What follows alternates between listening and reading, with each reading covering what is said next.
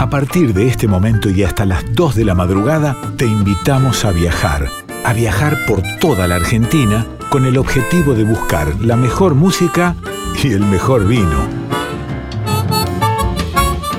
Ya comienza Vinos y Vinilos con Rodrigo Sujodoles Gazzero.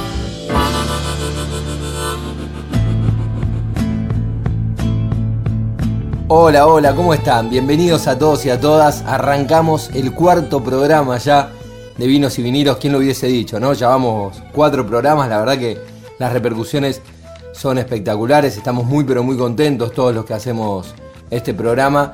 Por los comentarios de aquellos que nos escuchan, es un verdadero placer. Soy Rodrigo Sujodoles Gacero, estamos con Darío Vázquez en la producción y es un gran gusto poder acompañarlos todos los viernes desde la una y hasta las 2 de la mañana noche de viernes, madrugada de sábado, pero estamos ahí en el límite haciendo esto que es vinos y vinilos, donde hablamos de música, donde hablamos de vinos, donde hablamos de la música en ese formato vinilo que tanto nos gusta. Hoy tendremos entrevistas de música como siempre y de vino. Nos vamos a ir a Mendoza de nuevo. Yo les dije el primer programa que íbamos a ir mucho a Mendoza. Arrancamos medio por otros lugares porque nos fuimos a Chubut y a Salta los primeros días pero hoy nos vamos a ir a Mendoza. Nos vamos a ir a una bodega que es muy tradicional, pero es muy tradicional en su estilo. Estoy hablando de bodega Weiner. Vamos a hablar con Idune Weiner, que es la directora comercial de la bodega. Y tiene de particular esta bodega que tiene un estilo de enología muy pero muy peculiar, con vinos como muy añejados, con una personalidad tremenda y muy distintos a la enología que conocemos hoy. O sea, está de moda sobre todo para los vinos argentinos, están de moda esos vinos súper refrutales, que es la característica de Argentina al mundo, que nos encantan, que nos gusta mucho, pero también hay otro tipo de enología. Argentina se caracterizó en todos estos años por distintos tipos de enología y a mí me gusta mucho ir probando diferentes tipos de vino. Y los vinos de Weiner son otro tipo de vinos y los vamos a comprobar y los vamos a charlar con la gente de la bodega. Y en cuanto a lo que tiene que ver con la música, este es un programa de folclore, pero digo, el folclore es música de raíz y la música de raíz, sobre todo la música de raíz argentina, no empieza acá. Hay influencias, somos un país que venimos de la inmigración y en esas influencias hay ritmos que nos terminan forjando a nuestro folclore argentino, sin lugar a dudas, como la muñeira gallega, la jota aragonesa. Hoy vamos a hablar con un gran exponente del folclore gallego, de la música tradicional gallega, tal vez la música gallega muy asociada a la música de las islas, a la música celta, a esa música que venía de Escocia, de Irlanda, con mucha presencia de gaita, de instrumentos de percusión. Bueno, hablaremos con él, con Javier Díaz, un gran pero gran exponente de la música gallega, un tipo que es de los que le están dando una nueva cariz a esa música y vamos a charlar con él, además es un fanático de la música argentina, del folclore argentino y tiene mucha influencia de cantantes y folcloristas argentinos en su obra. Pero recuerden lo que les voy a decir ahora, se van a enamorar de este gran artista. La idea también de vinos y vinilos es obviamente todo el tiempo conocer y charlar con artistas reconocidos, que nos cuenten su historia, pues es bellísimo hablar de eso, pero también conocer artistas nuevos. Digo que vos termines de escuchar vinos y vinilos y digas, ah, mira, este no lo tenía, me voy a fijar en Spotify, me voy a fijar si tiene vinilos editados y le voy a comprar un disco porque la verdad me gusta y bueno, ese es el objetivo que tenemos aquí en este programa. La familia de vinos y vinilos se va agrandando y tenemos al amigo Nico Vega que nos va a dar una mano con la musicalización y eligió las canciones para el programa de hoy y para arrancar este cuarto programa vamos a arrancar con una canción instrumental que a mí me encanta, que es espectacular, nada más ni nada menos que del gran Adolfo Ábalos. Escuchamos Nostalgias Santiagueñas para arrancar hoy con música en Vinos y Vinilos.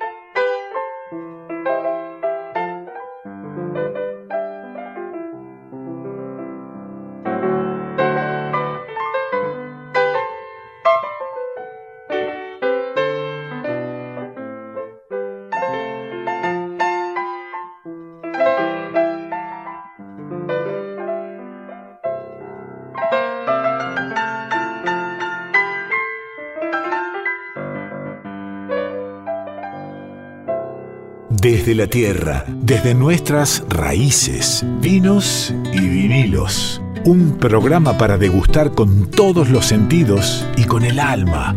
Vinos y vinilos. Con Rodrigo Sujodoles Gallero. Seguimos en Vinos y Vinilos aquí por Radio Nacional Folclórica, la 98.7. Momento de entrevistas. Y siempre nos gusta entrevistar diferentes artistas que tienen que ver con, con el mundo del folclore, porque digo, la música tradicional de cada uno de los lugares del mundo, por supuesto, Argentina tiene sus raíces, tiene sus músicas folclóricas, muchas músicas folclóricas que vienen de otras músicas tradicionales, digo, de lo que es un país como Argentina, un país que fue formado por inmigrantes y esos inmigrantes trajeron diferentes sonidos que hoy terminan siendo parte del ADN cultural y, musical nuestro, pero que tienen orígenes en otros lugares. Y en esto de esos orígenes hay músicos también que representan muy bien los orígenes de las distintas músicas del mundo. Y para hablar de eso estoy comunicado con un gran músico tradicional de Galicia, un gran amigo, muy admirado además. Estoy hablando de Javier Díaz. Javi querido, muy buenas noches y gracias por, por comunicarte con Nacional Folclórica. Muy buenas noches, es un, un placer enorme compartir la radiofrecuencia y esta radiofrecuencia folclórica además contigo, Rodrigo. Eh, un placer. El placer es mío y recién Xavi explicaba eso, ¿no? Digo, la música folclórica argentina, que hoy, bueno, es, y sé que vos además sos conocedor y ya hablaremos de, tus gustos y demás, pero digo, tiene mucho, mucho que ver con la música folclórica de Galicia y de distintos lugares de España. También en algún momento me dijeron que la chacarera tenía mucho que ver con la jota aragonesa, por ejemplo. Bueno, es obvio que entre Argentina, que una parte importante del sustrato folclórico de Argentina tiene de alguna manera relación con diferentes partes de España, ¿no? Y es obvio también por la cantidad, la afluencia de, de inmigrantes que allá marcharon a finales del XIX y sobre todo en el siglo XX, ¿no? Y anteriormente, por supuesto, hubo una presencia muy importante de la música española en general. La chacarera, a la que tú aludes, por ejemplo, es un ritmo muy familiar para los gallegos porque es prima hermana de nuestra muiñeira, que es un ritmo por excelencia gallego, que es un 6x8, y la chacarera también, también comparte esa, esa cosa ternaria tan propia de la música de raíz, tan, tan, tan prácticamente del latido del corazón, ¿no? Eh, esa cosa de taca, taca, taca, taca, que ustedes acompañan, por cierto, con las palmas. Claro. Esa es nuestra, nuestra muiñeira, es exactamente, exactamente esa, muy parecida. Esos ritmos ternarios tan propios y tan comunes a, a la música tradicional. Pero no solamente la chacarera, yo encuentro similitudes en muchos ritmos. ¿eh? En las zambas, eh, que podría, por ejemplo, poner en, en, contacto con un ritmo gallego que se llama la foliada, por ejemplo, por poner un, ejemplo, que también es otro 3x4. Bueno, creo que hay muchísimas similitudes entre todas las músicas populares y tradicionales del planeta, pero concretamente entre la Argentina y, y, y diversas eh, músicas de raíz de España encuentro mucha. Con la gallega, por ejemplo, encuentro muchísimas. Sí. Vos haces música tradicional, pero ¿cómo definirías tu música, lo que haces? Digo, para el oyente argentino que está escuchando, que tal vez no te conoce o no conoce del todo la música gallega. Pues mira, yo creo honestamente que en Argentina la música folclórica o la música de raíz, que está inspirada en el folclore o que está inspirada en la raíz, en el siglo XX ha sufrido una transformación tremenda, desde mi punto de vista increíble, y que ha conseguido, desde mi punto de vista, unas cotas de excelencia y de nivel realmente extraordinarias. La evolución, por ejemplo, de un instrumento como la guitarra en relación a la música de raíz y al folclore es realmente alucinante, alucinante. Me parece increíble. Y creo que en Galicia, en ese sentido, lo que hubo fue una especie de espejo con las músicas que se hacían a nivel eh, folk en las islas, en Irlanda, en Inglaterra, Escocia sobre todo, una fuerte influencia de la música celta y quizás se miró muy poco para adentro. Creo que hubo músicas y que hubo regiones que evolucionaron mucho más su folclore y pongo un ejemplo, el ejemplo en España por excelencia es el flamenco. Creo que flamenco fue, ellos fueron capaces de mirar para adentro y, de alguna manera potenciar todas las virtudes que estaban en su, en su propia música. Y creo que la música gallega en este momento está saliendo de esa fase embrionaria y que poco a poco está también mirando para su propia potencialidad para construir un discurso en este siglo XXI que yo creo que es necesario construir. No sé si entiendes lo que quiero decir.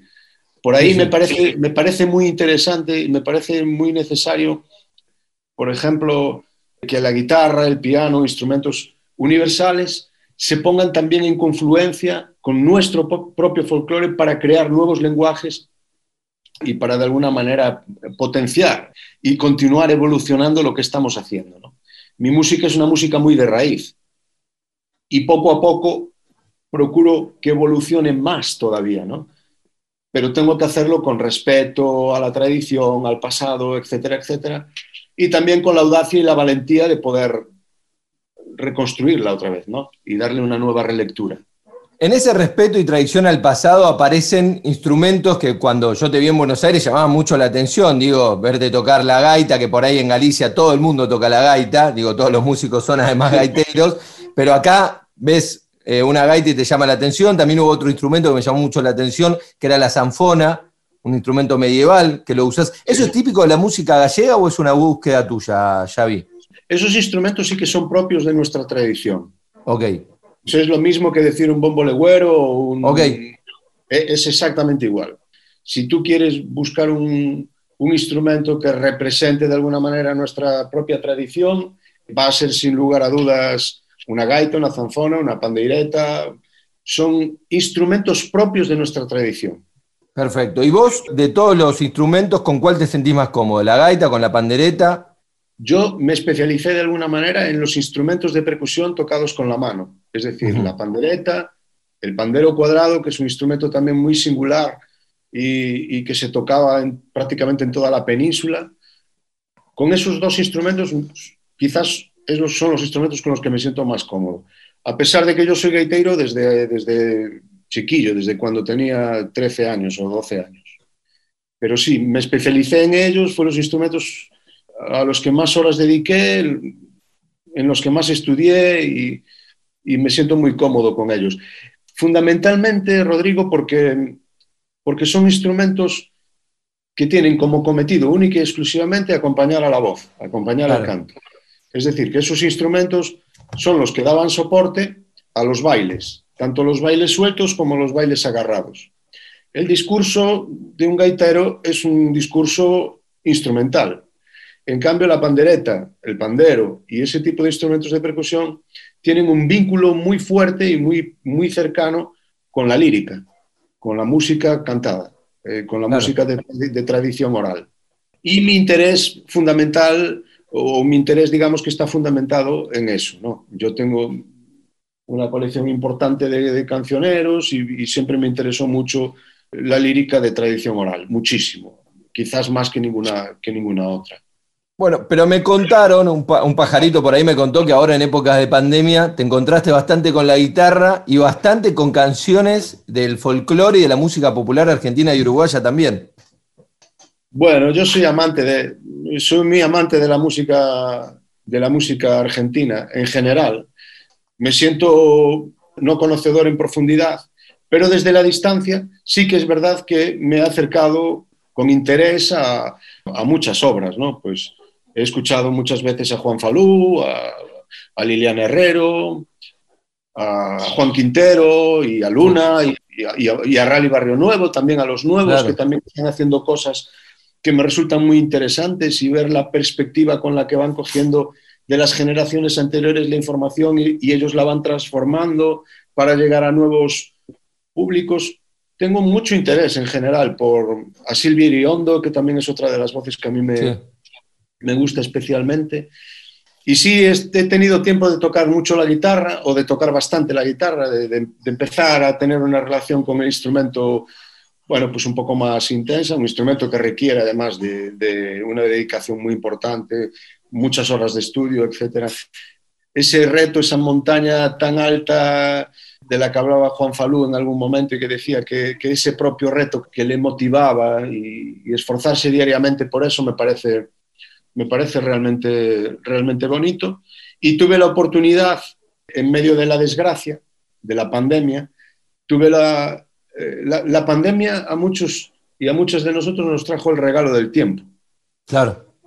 Es curioso porque, porque una situación tan anómala y tan, y tan desgraciada a mí me trajo una posibilidad que fue dedicar mucho tiempo al estudio. Y entonces dividí durante este año pues mi, día y mis horas de trabajo eh, y le dediqué realmente un tiempillo a, la guitarra, como pues tres horas diarias o una cosilla así. Y ahí me he visto pues mal tocando alguna canción de Fernando Cabrera y aquí en casa para, para, mi compañera y para mi propio disfrute. Nombraste a Cabrera y digo, ¿cómo llegan esos cantautores? Porque sobre todo, bueno, España en general, pero digo, nosotros en la década del 90, 80, 90, llegaron muchísimos de esos cantautores que escuchaban mis viejos, me acuerdo, y hemos hablado con vos de Luis Eduardo Aute y bueno, muchísimos más. Y Cabrera por ahí terminan siendo esos, ¿no? Como representantes de la canción que me pregunto que seguramente deben haber bebido las aguas de Aute a la hora de, formarse. Entonces me pregunto cómo te llega a vos ese retorno, ¿no? Fernando Cabrera es un caso muy, muy singular. Desde mi punto de vista es un caso muy singular. A mí me parece un, poeta y un cancionista de una talla absolutamente increíble. Me, parece que es algo extraordinario. Algo que, una, Vez, una vez es que un periodista argentino me dio una definición que me llamó mucho la atención me dijo, es como el eslabón perdido entre Eduardo Mateo y Jorge Drexler, ¿no? Como lo que quedó ahí en el medio. Puede ser. Yo que fui algo drexlerista y que me gusta algo Drexler, no, no toda su obra, pero sí una parte importante de su obra y que lo escuché, pero sí que me confieso muy seguidor de Cabrera. Para mí Cabrera es, eh, es uno de, los cancionistas, de mis cancionistas de referencia. Y Cabrera es muy desconocido en España, en general. Muy desconocido. Cuando te digo muy desconocido, te digo que estuvo tocando en Galicia y, es y aquí en Galicia pues, pues hizo creo que un concierto en una sala chica y no... Quiero decir que sí que es un tipo muy desconocido. No tanto para la profesión, es decir, Serrat, Sabina, Luis Eduardo Aute conocen a, Cabrera, lo admiran y yo lo conocía ya, en realidad. Cuando yo fui allá, estuve en Montevideo, en Argentina, tuve noticias de su obra y lo escuché acá. Y lo empecé a pinchar en un programa de la radio pública gallega que yo, que yo hago aquí y empecé a, pinchar muchas, algunas cosas de, Fernando Cabrera. Pero es un tipo realmente desconocido aquí, no tanto Dressler, prácticamente forma parte del mainstream, es, es un tipo muy, reconocido y muy tal. Y en cambio todos esos, eh, todos esos artistas como Serrat, que yo creo que cuando él, cuando Cabrera vino a tocar aquí por última vez a España, estuvo tocando en Barcelona y Serrat participó de su, de su concierto. A mí me gustaría que, fuera un poco, un poco más conocido aquí porque me parece bueno, uno de esos personajes indispensables para la música de autor. ¿no? Bueno, pero por ahí ya quedó así, como, como de culto, y ahí estará, ah, porque además eh, va todo acompañado por el personaje Cabrera, ¿no? Un tipo que se toma el colectivo, que anda, entonces es como que toda esa puesta es parte de lo mismo. De, de, todas maneras, a Cabrera le está pasando algo que le pasa a muchos, a muchos autores, tardíamente, pero creo que le está pasando y creo que además es algo que va a más, porque la gente joven se está acercando a su obra con muchísima curiosidad y creo que eso, bueno, que, es muy interesante.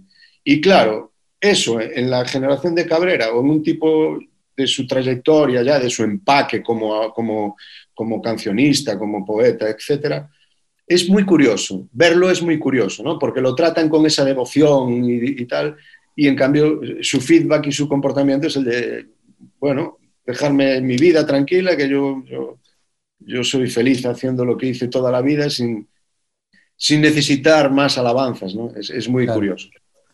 Xavi, recién vos hablabas de, lo nombrabas a Rally Barrio Nuevo y hablabas de los artistas nuevos. Y te pregunto sobre estos artistas nuevos también, que seguramente vos sos parte, de la música gallega, digo, de estas nuevas expresiones que tienen que ver, me parece, con lo que vos planteabas de salir de esta situación embrionaria, como por ahí yendo un poco a lo que pasó con el Flamengo. Digo, hay referentes, vos sos uno, hay varios más, digo, ¿ves que hay un movimiento de músicos gallegos jóvenes que están reflotando la música de raíz? Pues sí, aquí hay varias figuras importantes que están digamos que, aportando una nueva dimensión a lo que es la música, la música gallega, que como te digo, en los años 80 y 90 era una música que vivía muy reflejada en aquella música celta de las islas, única y exclusivamente. ¿no? Parece que, que, todo lo que hacíamos era, era, bueno, una especie de resonancia o eco de lo que se hacía en Irlanda, Escocia, etcétera, ¿no? con un sello propio, por supuesto. Y ahora hay gente como Ses, que es una cantautora excepcional, extraordinaria, que está aportando bueno, una perspectiva autoral muy, muy interesante a la música de Galicia. Están unas chicas que se llaman las Tanchugueiras, que están haciendo una revisión también del, del cancionero con, con, líricas propias, con, con, una apuesta también muy, muy, muy contemporánea, muy, muy de su tiempo, muy de su edad. Hay otras propuestas como José Luis Romero y Aliboria que van en esa línea de también de la música hecha con percusión, muy en la onda de Coetus, una banda catalana también muy interesante. Hay realmente muchas cosas que están haciendo ahora. Chisco, un chico que acaba de sacar también un, ahora un primer adelanto de lo que va a ser su primer disco en solitario y que tiene también muy, muy buena pinta y que bebe directamente de la tradición. Así que Sí, hay muchas cosas y, está todo muy agitado, muy, muy, yo diría muy maravillosamente agitado en este momento en Galicia. Tengo la esperanza de que en los próximos años van a pasar cosas realmente interesantes. Mi compañera Guadi Galego, otra, otra cantante mm. que hace música autoral muy interesante, en una línea quizás un poquito más pop, ya no es tan, tan folclore, pero bueno, hay cosas muy interesantes ahora mismo aquí, sí. Xavi, aprovechando que, bueno, la, la, distancia, por ahí, para no hablar tanto de música, pero hablar un poco de esto que nos está volviendo loco hace un año, que es esta pandemia, contanos cómo la están llevando ustedes. Digo, ya van, creo, por la tercera o cuarta ola, nosotros recién estamos afrontando la segunda ola de contagios, pero cómo la va llevando y cómo es la vida de un músico en pandemia, me imagino muy similar a la de los músicos en pandemia en Argentina, con los que hablo más seguido, pero contanos eso. La situación ahora mismo en España es complicada. Acaba de, en Galicia concretamente, también las últimas semanas han sido, las dos últimas semanas terribles, terribles en cuanto a, porcentajes de infectados, de fallecimientos, etcétera, terribles. Uno, cuando a medida que pasan los meses parece que se va acostumbrando a escuchar en los noticiarios las cifras, ¿no? Pero realmente es terrible, ¿no? Eh, eh, a mí me parece realmente terrible. Y parece recién que ahora empieza a bajar un poquito, a descender un poquito lo que es la, la cuestión porcentual en general, ¿no? tanto a nivel de, contagios como a nivel de muertes y tal. Parece que empieza a ralentizarse y que empieza a descender un poquillo. La, la, vida de un músico en pandemia aquí supongo que será la misma que en el resto del mundo, supongo, supongo que igual que en Argentina. En mi caso, yo siempre he sido un músico bastante disciplinado en mi día a día, que, es, que no es algo demasiado común. No. O digamos que, que puede haber una especie de, de, dicotomía entre músicos que viven la creación y el arte en general de una manera muy desordenada y muy intuitiva y muy espontánea, ¿no? Y otros que necesitamos un cierto orden. Y yo soy de esos segundos. Entonces, el hecho de poder estructurar mi día en fases en las que dedico eh, un cierto tiempo a estudiar una cosa, un cierto tiempo a estudiar otra, un cierto tiempo a, a componer, un cierto tiempo a escribir, pues hace que mi día, mm, casi sin darme cuenta, pase de una manera bastante rápida. Así que yo por la mañana me levanto tempranillo y empiezo a trabajar, a estudiar, y, cuando me doy cuenta son las, las nueve de la tarde y ya, y ya me retiro a mi cama con un libro y, y hasta el día siguiente.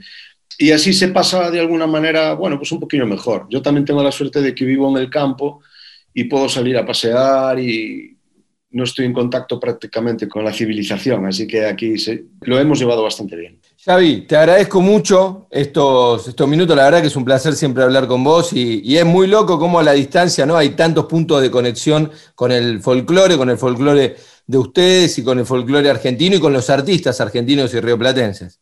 Sí. Bueno, ha sido un placer. Yo llevo, ya, te digo, que en mi corazón y en mi cabeza y en sobre todo en mis oídos últimamente han sonado mucho chamamé, mucha chacarera, mucha zamba. O sea que me siento realmente próximo a todo ese mundo, a, a ese folclore tan maravilloso que yo creo que en su país han sabido, han sabido evolucionar de una manera muy, muy, muy, muy, eh, muy interesante y, y, que admiro mucho a todos esos artistas y que, y que espero volver muy, muy pronto allá. Y quién sabe, y quién sabe si en el futuro, que a mí me encantaría buscar un poco más de, de, de interacción con esas músicas. Me parece que es un, un proyecto que tengo pendiente, sí. Sería espectacular. Pongo a disposición ahí la agenda para contactarte con el músico que necesites pero, pero sería espectacular. Eso va, ser, eso va a ser genial porque son referentes para mí. Muchas gracias, Xavi, por este contacto. Un beso, un abrazo a, a, todos. Así pasaba Javier Díaz aquí en Vinos y Vinilos y nos vamos escuchando música de él, de Javier Díaz, escuchamos La Niña de la Arena. Las estrellas del cielo son 112, más las dos de tu cara 114 la barca marinero la tengo de pasar, la niña de la arena no la puedo olvidar. Hey, hey, ah.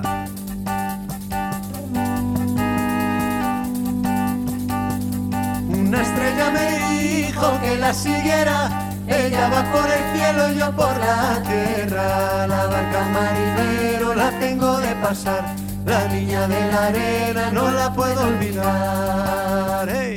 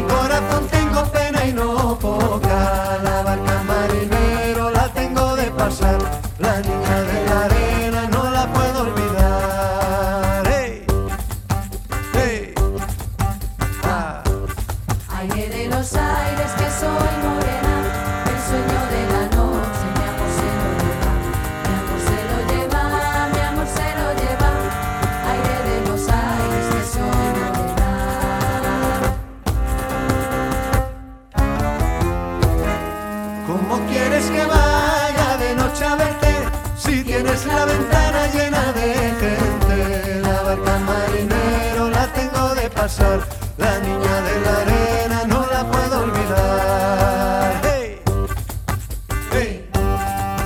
Ah.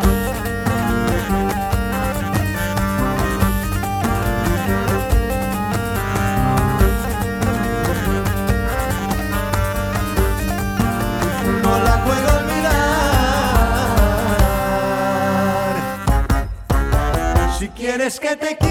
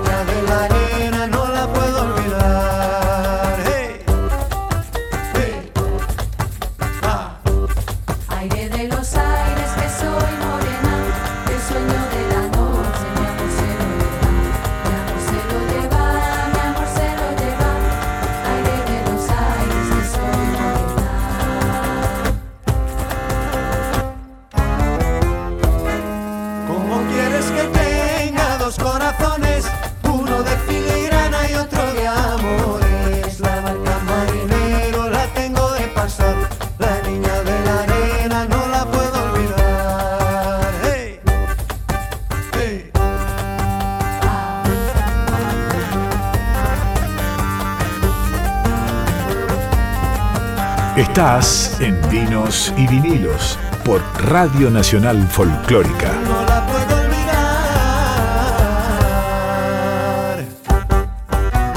Seguimos en Vinos y Vinilos acá por la 98.7 Radio Nacional Folclórica. Estamos saliendo para todo el país a lo largo de las distintas repetidoras de Nacional Folclórica. Y llega el momento de la entrevista, de las entrevistas. Siempre tenemos dos entrevistas por programa, pero nos gusta hablar no solo con artistas, sino hablar también con protagonistas del vino. Y cuando me refiero a protagonistas del vino, hablamos de enólogos, de sommelier, de dueños de bodega, de representantes comerciales, embajadores, directores comerciales de las distintas bodegas que nos van contando acerca de cómo se hace el vino, eso que es tan lejano para nosotros y que sin embargo es la tarea diaria de estos grandes protagonistas del vino que en realidad no hacen ni más ni menos que trabajar en esto tan lindo que es darnos el producto terminado y estos vinos que tanto disfrutamos nosotros.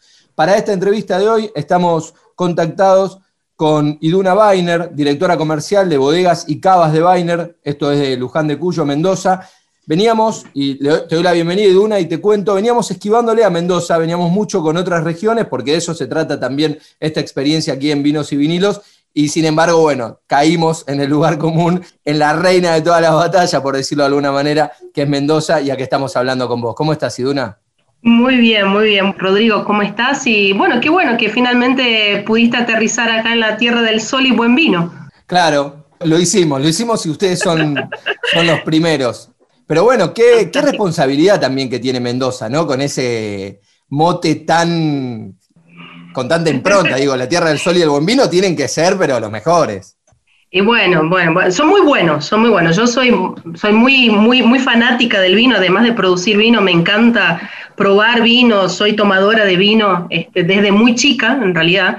O sea, hoy en día sería totalmente políticamente incorrecta mi familia. Te iba a decir eso. Chica, Protegelos. Desde muy chica lo podíamos probar en casa, especialmente a la noche, ¿viste? Entonces, el vino es muy parte de, nada, de, la historia de mi familia y y Mendoza, bueno, obviamente también es una provincia productora, es la principal provincia productora de vinos. Hay otras regiones, otras provincias, es fantástico Argentina en ese sentido, ¿no? de la diversidad, pero sí, Mendoza representa 70% de la producción del vino en Argentina. Así que eh, es muy importante, este, también como una economía propia de Mendoza, el vino es muy, muy importante.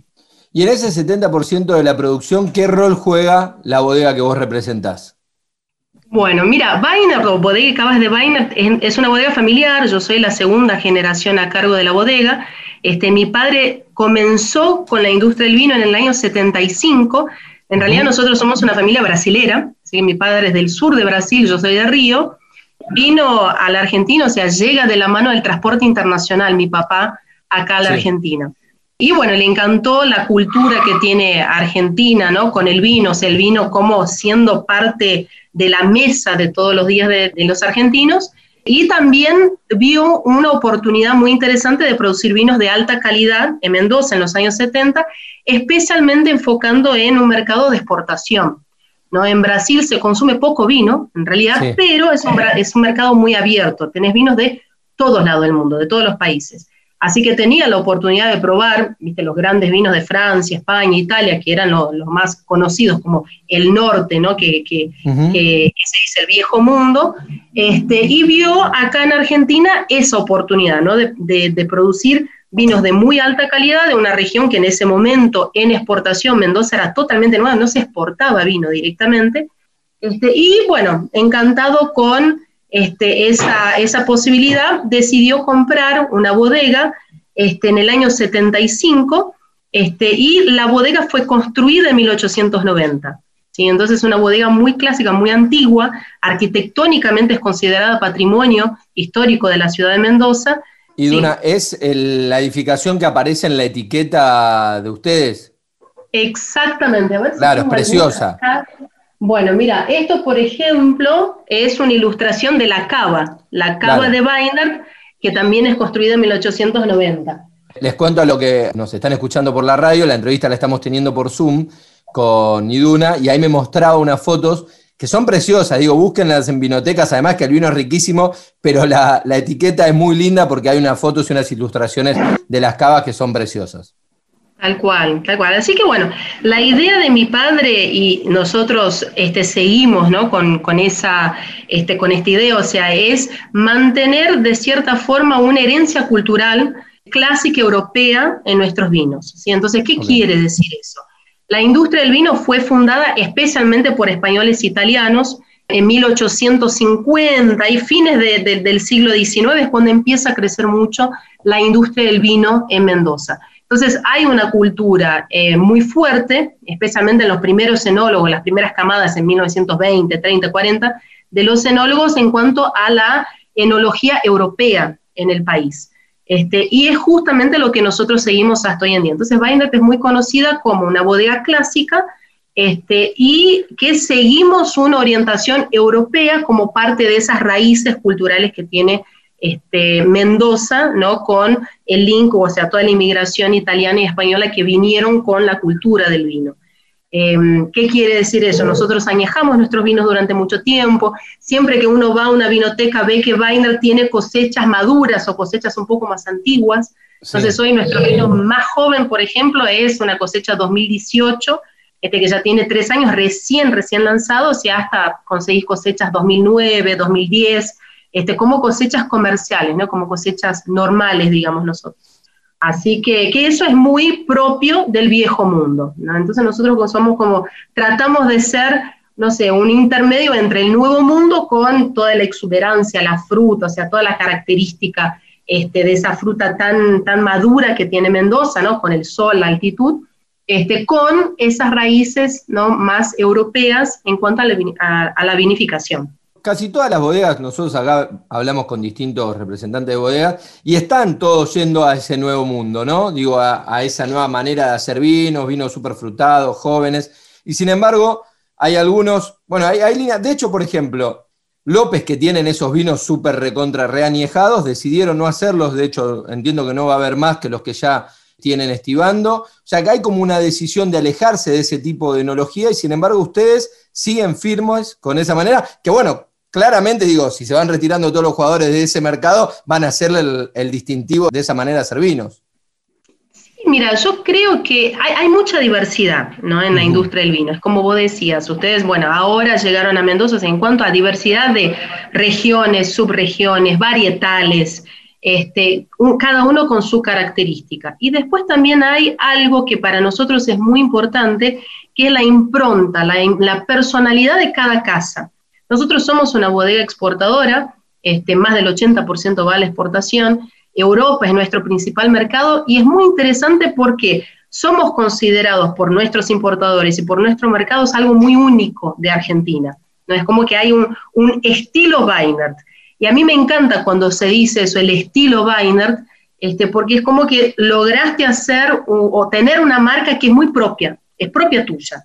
Eh, y eso en el mundo del vino, con tantos jugadores de excelentísima calidad, no solamente en Argentina, pero en el mundo, porque cuando vas a exportación tenés Chile, Sudáfrica, Francia, Italia, Portugal, Líbano, ¿viste? Tenés tantos, tantos jugadores interesantes que es muy importante eh, tener un diferencial, ¿no? Y en el, el caso de Weinert, el diferencial de las cosechas maduras y la profundidad que te da el añejamiento, ¿no? antes de lanzarse al mercado, es algo que para nosotros nos juega muchísimo a favor. Y por ahí lo que veo también es que Argentina está en un momento donde no hay, no hay verdades absolutas, hay mucho de todo. ¿no? Durante mucho tiempo, mucha gente, muchas bodegas fueron a uso de barrica de primer uso, por ejemplo, hace 20 años.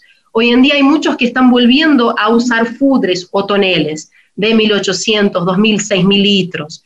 Entonces, no hay, no hay mucho tabú, es como que hay mucha experimentación, hay muchas cosas nuevas, hay muchos varietales o variedades de uva que antes eran considerados de segunda categoría o directamente vino de mesa. Bueno, la uva criolla, por ejemplo, es un, este, para mí un ejemplo de eso que hace poco mi importador en Suecia nos preguntó si nosotros no tenemos vinos de criolla blanca. Hace 20 años eso sería impensado, era el vino de mesa, el agua criolla.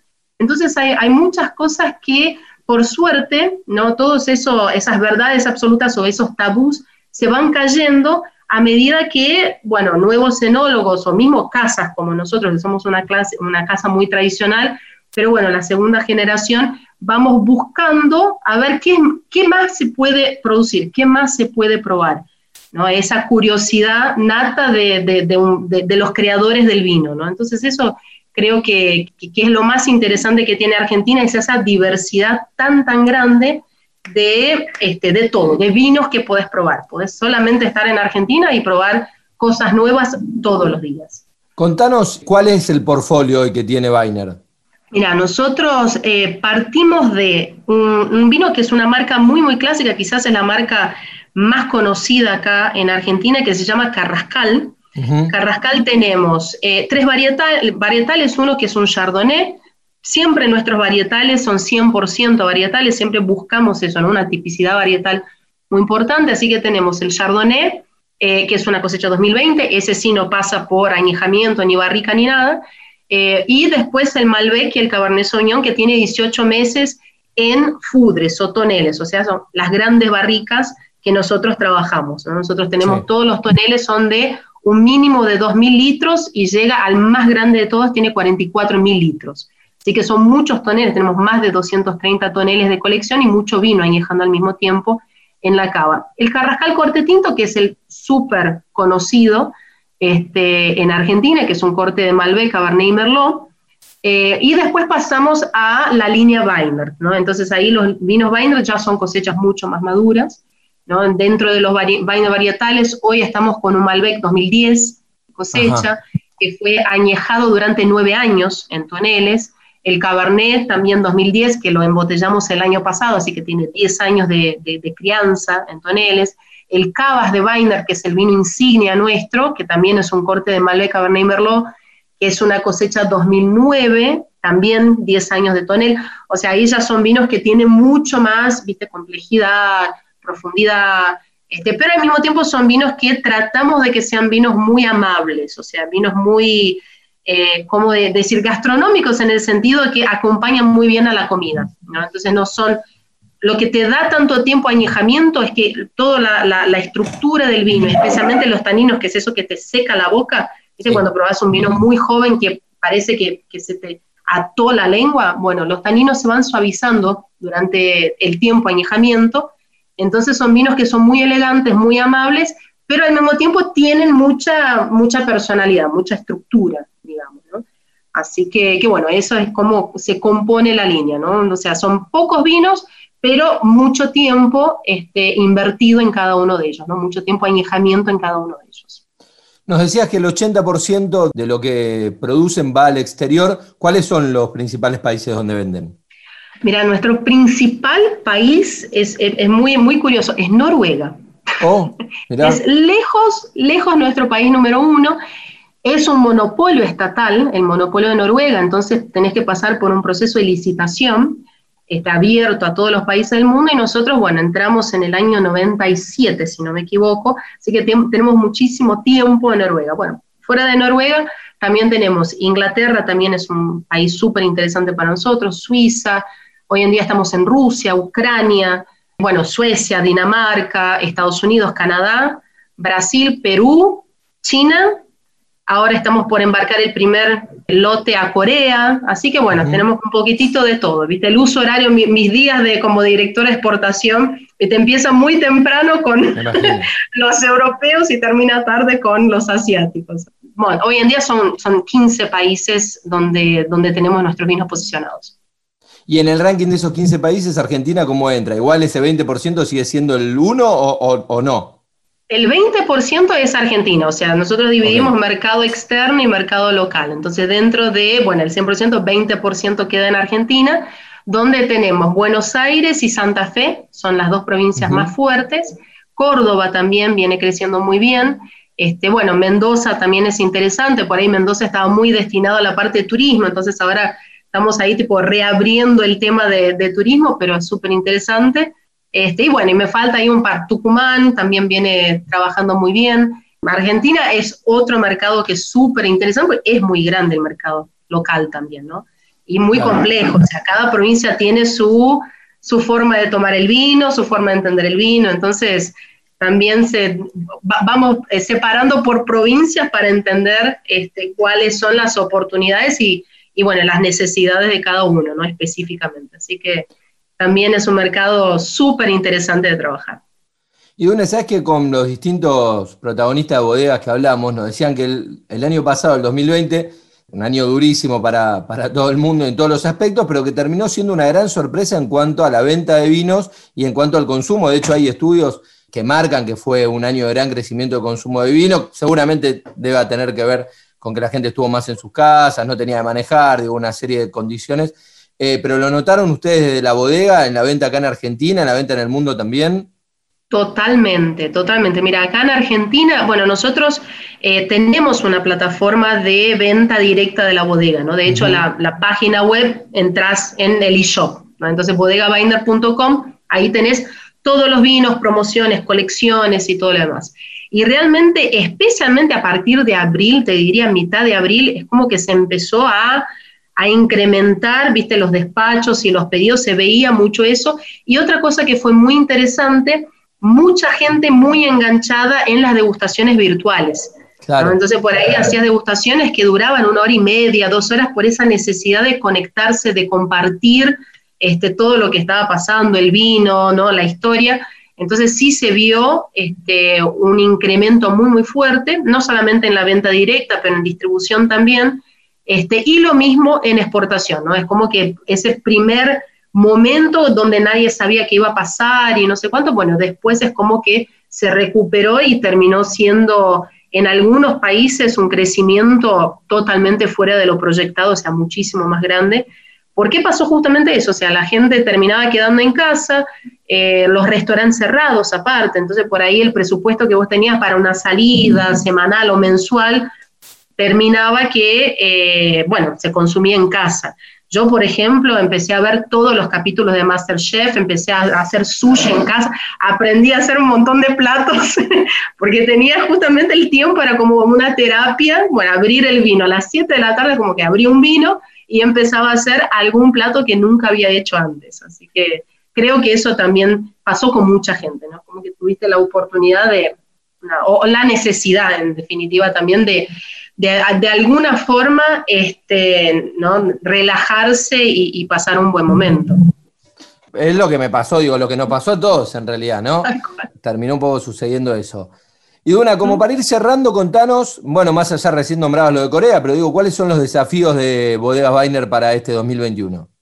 Mira, el principal desafío, qué cosa tan interesante. Bueno, siempre que hay crisis en Argentina, la parte de toda la industria sufre con el tema de los insumos. O sea, bueno, claro. todos nosotros sabemos que viste, está complicada la situación del país y, y especialmente la parte de insumos secos, que llamamos insumos secos, botella, etiqueta, corcho, cápsula, depende mucho de materiales importados ¿no? para su producción. Entonces, Hoy ya vemos que el principal este, desafío va a ser mantener niveles de stock suficientes para ese crecimiento que hubo en todo el mundo, este, porque va a seguir, viste, cuarentena, segunda ola, o sea, ya se ve eso también, esa extensión, digamos, de la cuarentena en, el hemisferio norte. Entonces creo que el principal desafío va a ser encontrar ese equilibrio este, dentro de un contexto complejo de país, ¿no? Este, hay nuevos mercados, sigue un crecimiento importante, este, especialmente en la parte de exportación, que es nuestro fuerte. Creo que Argentina también va a acompañar. Espero que también se pueda volver a o seguir yendo a restaurantes. Toda la parte de gastronomía es muy fuerte. Este, y bueno, y muchos sufrieron muchísimo. Creo que, bueno, todo lo que es turismo y gastronomía sufrió muchísimo el año pasado. Entonces, ojalá que se pueda seguir este, apoyándolos, yendo a restaurantes, no saliendo a bares y todo eso, así, en fin, vamos a ver qué pasa. Pero bueno, creo que el, el, gran desafío va a ser eso, mantener, digamos que, tratar de sobrepasar una situación compleja de país por cuestiones lógicas, ¿no? De todo ese tema de pandemia, para no perder las oportunidades. Creo que eso va a ser la, el gran, gran tema de, de, la industria, o por lo menos a lo que a mí me toca, que es la parte comercial, este año no sé, vamos a ver, ojalá nos vaya a todos muy bien. Ojalá. Y Duna, te agradezco mucho todos estos minutos, hablamos un largo rato, la verdad que es súper interesante lo que propone la bodega, habiendo probado los vinos y conociéndolo, digo, sé de lo que hablo en ese sentido y bueno, y te quiero agradecer mucho por, por este rato. Bueno, muchísimas gracias, Rodrigo, y bueno, y un saludo muy grande a todos. Y cuando estén en Mendoza, obviamente estamos ahí, Bodega Weiner, siempre abierta. Este es un pedacito de la historia, este, emplazada a 20 minutos de la ciudad. Así pasaba entonces Iduna Weiner de Bodegas y Cavas Weiner, es la directora comercial, y nos compartía su, su experiencia y su historia sobre vino aquí en Vinos y Vinilos en Nacional Folclórica.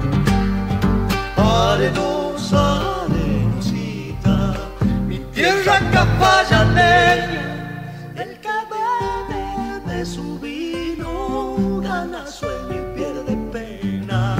El que bebe de su vino gana sueño y pierde pena.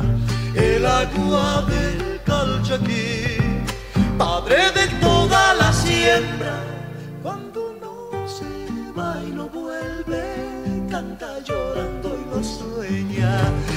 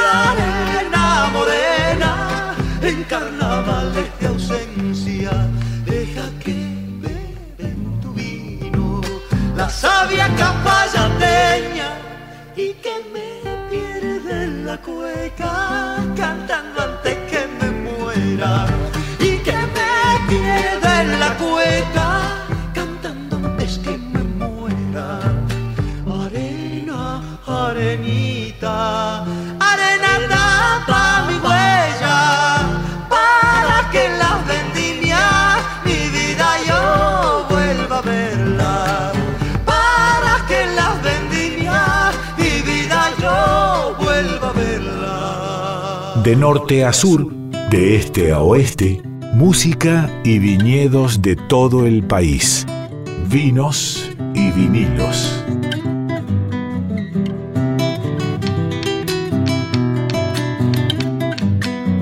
Y vamos llegando al final de Vinos y Vinilos, este cuarto programa, que la verdad lo disfrutamos muchísimo. La entrevista a Javier Díaz, viajar un poco. La pandemia no nos lo permite y si podemos viajar, aunque sea, como dice la apertura de este programa, por la Argentina y en este caso por el mundo, para hablar de, ritmos y de géneros que tanto tienen que ver con nuestro querido folclore. Además tuvimos también la, la entrevista del vino, no nos pudimos quejar, digo, fue un gran, pero gran programa que terminamos con Canción del Brujito de la Bruja Salguero y Bruno Arias. Nos reencontramos el próximo viernes a la noche o madrugada de sábado a partir de la una, les recuerdo, hacemos este programa, Rodrigo Sujodoles Gacero en la conducción, Darío Vázquez en la producción, Diego Rosato y el Tano Salvatori en la edición y esto está bajo la producción general de Juan Sixto y la dirección de Mavidias. Chau chau, hasta el próximo viernes. Sobre el barrial rodó la luna, los grillos dieron la señal y al corazón de un niño llegó la gracia. Por una endija del cartón, como un silbido helado entró, un brujo que aparece de vez en cuando. Vamos, tiene una estrella. Toma este campo libre y esta pelota de media.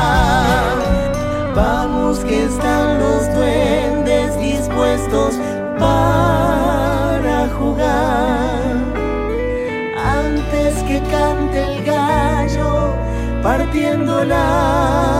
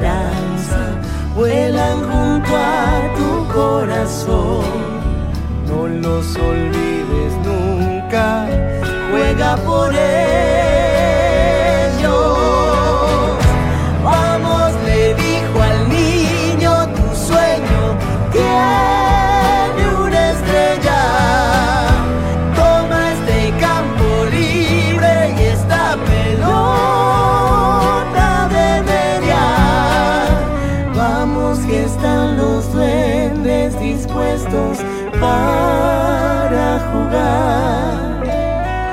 Antes que cante el gallo, partiendo la